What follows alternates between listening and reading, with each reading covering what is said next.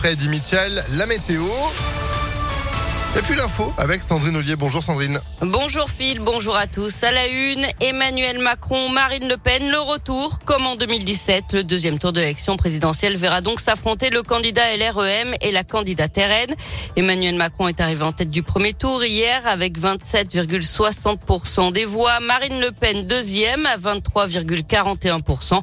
Jean-Luc Mélenchon termine troisième à 500 000 voix près. Le candidat insoumis rate de peu le second tour jusqu'au dernier jour de la campagne. Léandre Luquier y a cru.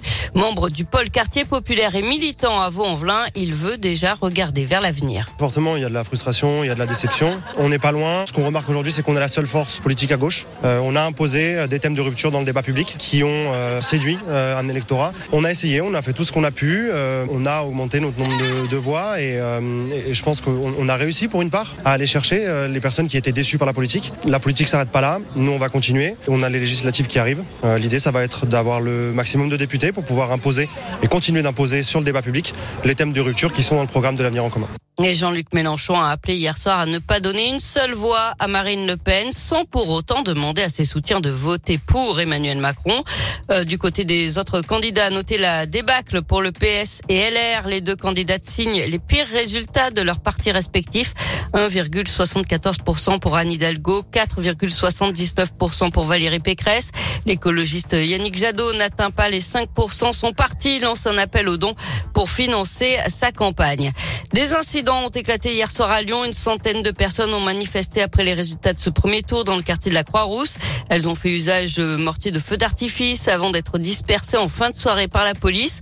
Un groupe de manifestants aurait cassé un abribus et lancé des projectiles sur les fenêtres de la mairie du premier arrondissement avant de pénétrer dans une des salles situées juste à côté du lieu du dépouillement. Les assesseurs les ont fait sortir et ont bloqué les portes pour finir le bon déroulé de comptage des bulletins.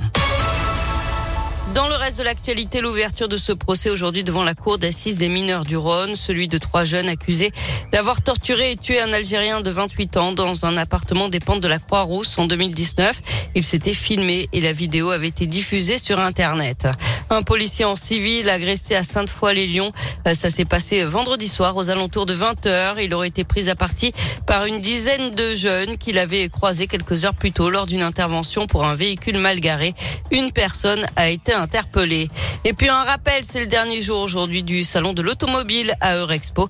Fermeture définitive des portes à 20 heures. Eh ben, eh ben oui, c'est le dernier jour. Merci. Non mais de rien. Merci de ce commentaire magnifique. Non mais on a, vous avez gagné vos places sur Impact FM. Vous en avez profité ou pas du salon vous? Euh, non. Eh ben profitez-en, c'est le dernier jour aujourd'hui jusqu'à 20h. Merci. Merci de l'avoir dit. Du sport et du foot et l'OL qui arrache le point du match nul à Strasbourg. Un partout hier soir. Les Lyonnais sont dixièmes de Ligue 1. Week-end de cauchemar pour les deux autres clubs de la région. Clermont-Ferrand a coulé 6 à 1 contre le PSG samedi. La veille, c'est l'AS Saint-Etienne qui avait sombré à Lorient 6 à 2. Au classement, Clermont est 17e, Saint-Etienne 18e. Enfin du basket et l'Asvel qui a battu Orléans samedi 87 à 73 en championnat. Les Villeurbanais sont 3e au classement. Et profitez du salon de l'auto, c'est le dernier jour. Fermeture des portes à 20h. Ah bon? Ouais. Ah, je savais pas. Ah bah, vous voyez comme quoi. Merci de l'avoir vous, dit. Vous écoutez pas ce que vous dites. Vous êtes de retour à 9h30 Peut-être.